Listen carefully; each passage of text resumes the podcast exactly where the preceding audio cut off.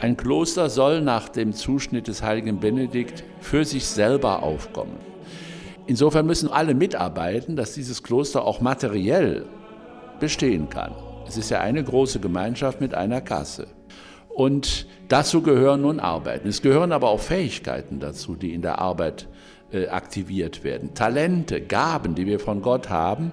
Und Benedikt sagt, wenn solche da sind, dann übt sie aus. Nur wenn ihr hochmütig werdet, dann müsst ihr euch eigentlich ablösen. Denn ihr sollt die Arbeit auch zur Ehre Gottes tun. Der Schöpfer hat sie euch ermöglicht, gebt sie ihm sozusagen durch gute Arbeit zurück.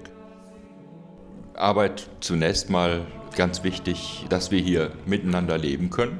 Wenn wir faule Säcke wären und nur rumhängen würden, dann gäbe es ja leider nichts in dem großen Pott, aus dem wir alle leben. Aber der viel wichtigere Aspekt ist, dass Arbeit und Gebet, dieses Ora et Labora, sich gegenseitig befruchten.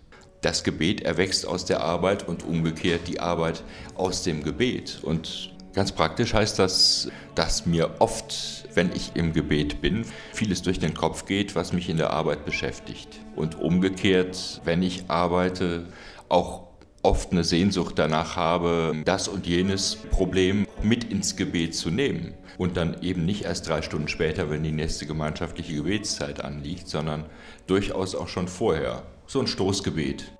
Das rutscht mir ganz bewusst öfter raus.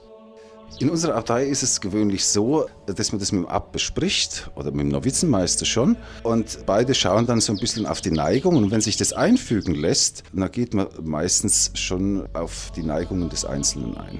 Äh, zwei Jahre habe ich einen Dienst übernehmen müssen, der mir absolut nicht lag, aber ich, im Nachhinein gesehen bin ich eigentlich dran gewachsen. Und dann kam ich in den Garten, ja, und diese Arbeit ist eigentlich mein Hobby. Orden heißt Ordnung. Äh, jetzt aber nicht als Ordnungsfanatiker, sondern dass ich in einem Rhythmus lebe zwischen Gebet und Arbeit, Ruhe, Erholung. Und das ist auch Benedikts Idee, die Lebenskunst zu erlernen, Gott gefällig, sage ich mal mit einem altmodischen Ausdruck, und doch ganz menschlich zu leben.